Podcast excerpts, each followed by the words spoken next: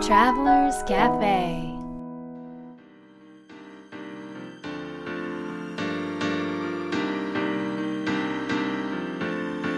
ライフトラベラーズカフェへようこそ松田美弘です。若菜です。ナビゲーターの武井宏奈です。世界各国で自分らしいライフスタイルを行っている素敵な方々にインタビューをし配信するライフトラベラーズカフェ。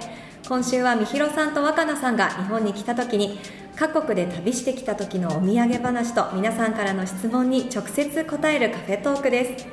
よろしくお願いします。はい。お願いします。今回はどちらへ行かれたのでしょう今か回は地中海クルーズですね。地中海クルーうん。ズいいですね。響きがもう響きがいい。ないです。響きはいい響きねがいい。響きがいい。地中海クルーズどんな感じですか？バルセロナから、えー出発してマジョルカ島マジョルカ島。とかスペインマジョルカ島とか、えーとマルセイユとか、うんうん。えーローマとかナポリとか、えーアマルフィとか、はい。えーなどなどを回る、うんなどなど。でバルセロナに帰ってくる1週間。1週間でそれだけの毎日泊まるのね。そうそうそうほぼ毎日泊まりへー7日で泊まれるんですねうん。朝起きたら違う国。違う島。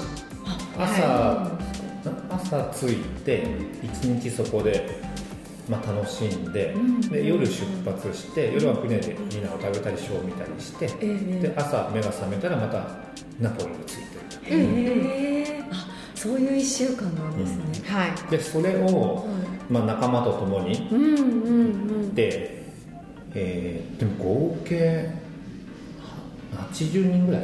家族も含めたらね80人ぐらいは一緒に乗ってましたね、私たちのな 仲間たちが。80人ですか？はすごいですね。すごいです。その船の大きさってどのぐらいあるんですか？い大きさは高さが17階建てぐらいで 長長さが、はちょうどあの僕たちの乗った時ワールドカップやってたんですけど、サッカーコートの端ゴールからゴールありますよね。あれの3つ分の長さです、い。へえでスタッフも船のスタッフも入れると9000人ぐらい乗れる、うん。そんなに大きい世界最大船。があるんですか世界最大の船。へえじゃあ船の中にいたらうん。結構なんか退屈しちゃうのかなっていうイメージなんですけど全くそんなことないうんですか？もしかして。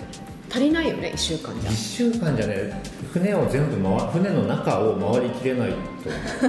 僕たちも行ってないとこいっぱいあるんでいっぱいありますね。え船の中を回りきれないってどういうことですか？客室だけじゃないですか？船あのの中って。バーとかが30個ぐらいあるんですよ。30箇所、バーが30箇所もある私いろんなあのエンターテインメントに優れた船なので、あの素晴らしいショーが、アクアそれこそもうシルク・ドゥ・ソレイユみたいな、前回ねゲストで出てきたあそうそうそうそうそう。とかがたくさんあるし、ジャズの夜はジャズバーとかでジャズ聴いたり、踊ったりとかいろんなもうものがイベントがたくさんなんだよね、でも本当に最初は、えー、ともう数年前の話なんですけど、僕も若菜も、まあ、一緒に乗った時に、はい。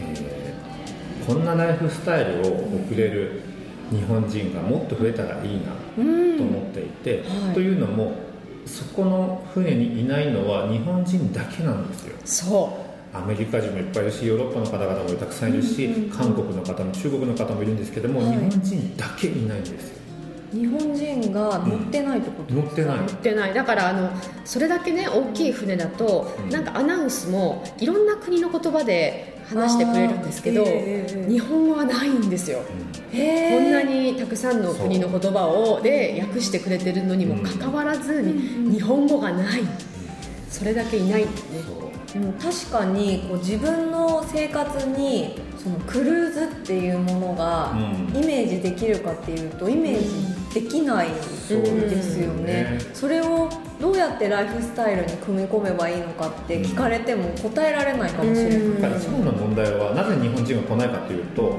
休めないんですよ。そう。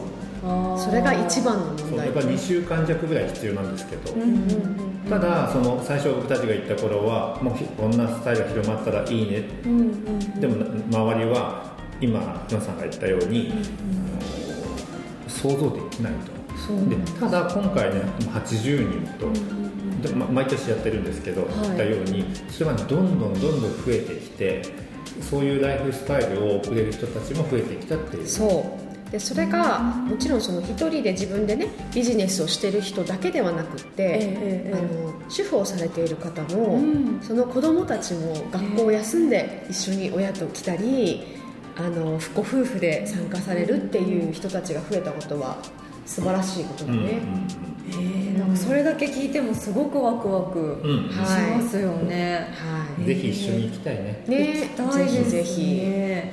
今回のテーマにうん。ひはい急ですけど言ってもいいですか、はい。はい、どうぞどうぞ。もう今のお話につながる部分なんですけれどもうん。今日のテーマですね。今日のテーマですね、はい。みーさんからいただきました。はいライフトラベラーになるにはどうしたらいいですか？が今回のテーマですね。ということです、はい、これはですね、まあはいこのみーさんご夫婦は、その旅がよく好きでよく出かけるそうなんですね、ううん。でただ休日しか行けませんと。で仕事をしながら旅するのが理想なんですがどのような仕事だとライフトラベラーになれるんですか？っていうご質問なんですが、まあ、みひろさんと若菜さんはこうもうそれ自体をお仕事にされてるわけですよね、でも今ね。若菜さん仕事じゃないんだろうね。仕事じゃない。仕事じゃない。ライフトラベラーははい。仕事だと思ってると多分ねなれないけどもライフトラベラーが生き方はい。だと思うとなれる。うんうんうんそうだね。ああ意識の問題ですよね。意識というか概念かうーんな。なんだろうな。ライフトラベラーになれまななんだっけ？なれますか？どのような仕事だとどのような仕事に就けばライフトラベラーになれるのかっていう。ああなるほどね、のが必要。なるほど、えー、とじゃあライフトラベラーとはっていう話をしたいと思うんだけども、ライフトラベラーとは、えー時間と場所にとらわれずに自分らしく生きる。うんはい。というのがライフトラベラーの定義なんですね、はい。で今のものをめ皆さんにメモしてほしいんですけどはい。そのメモを見るとどこにも「旅する」って書いてないんですよ、本当だ、うん。そうですね、うん。時間と場所にとらわれない。うんだから例えば時間と場所にとらわれずに山形にずっと住む。うん。うん一歩も出ない。っはいていう生き方もできるわけですよ。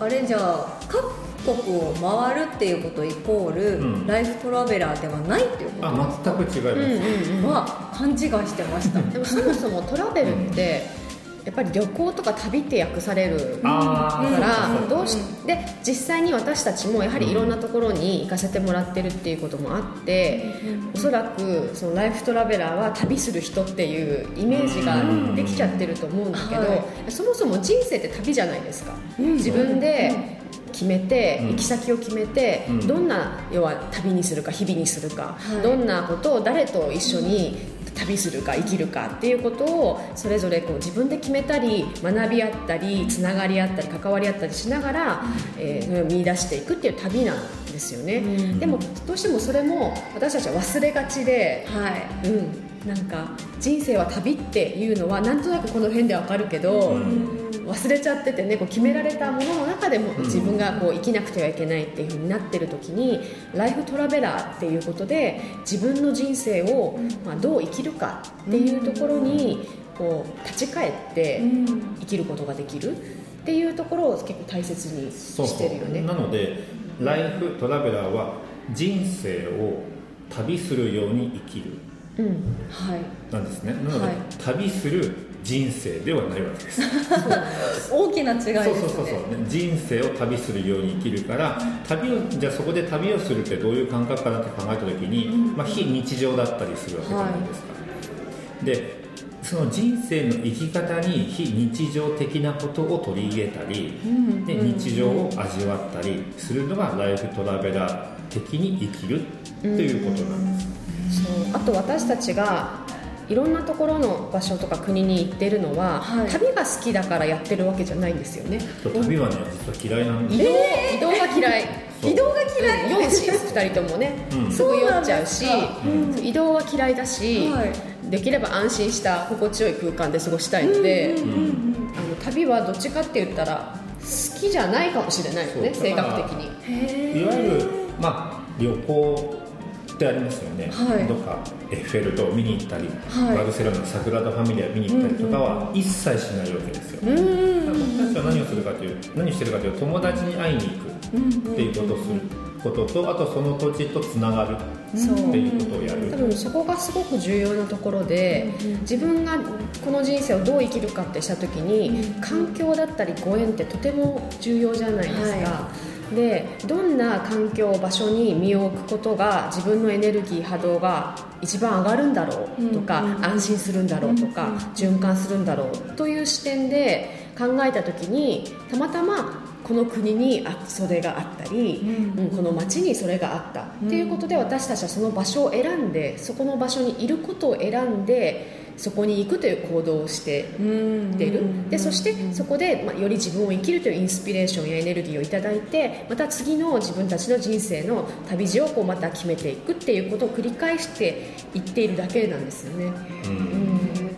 ということは逆を返すと誰でもライフトラベラーにはなれるっていうこと潜在的にかつどこにいてもなれる、そうそうそう、し移動しなくてもなれる。そう、うん。うんみんながライフトラベラー。ねなんか私もライフトラベラーかなって思ってきました、ライフトラベラー。へえなるほどなるほど。なのでねそのご質問はとてもよくわか分かりやすいこう考え方というか、そうなるよねって、うん。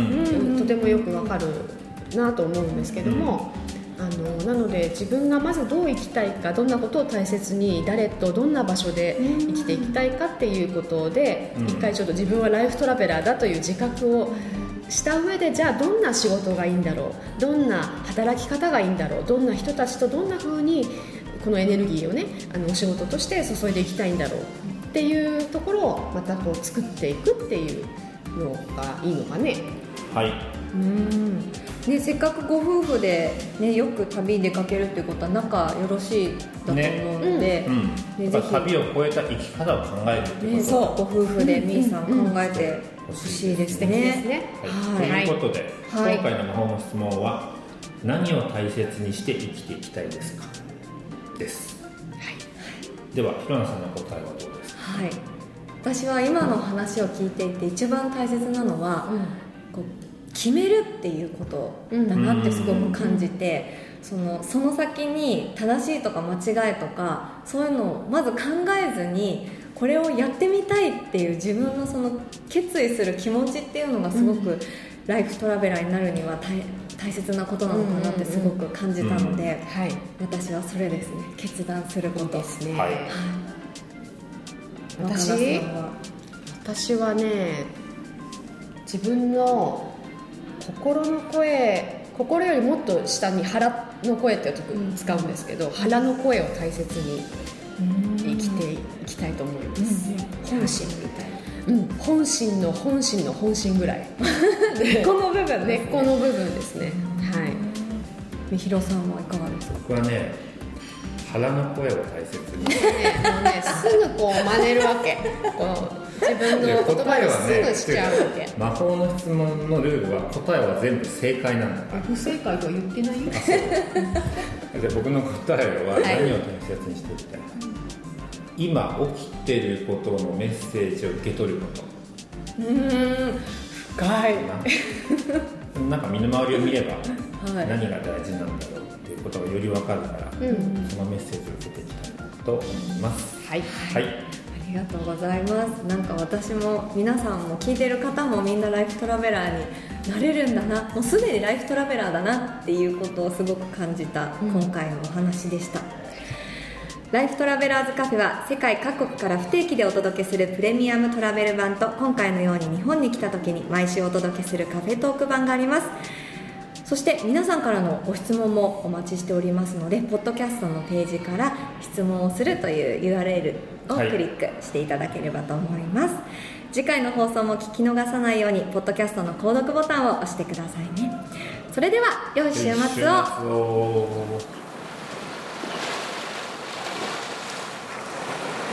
Life Travelers Cafe」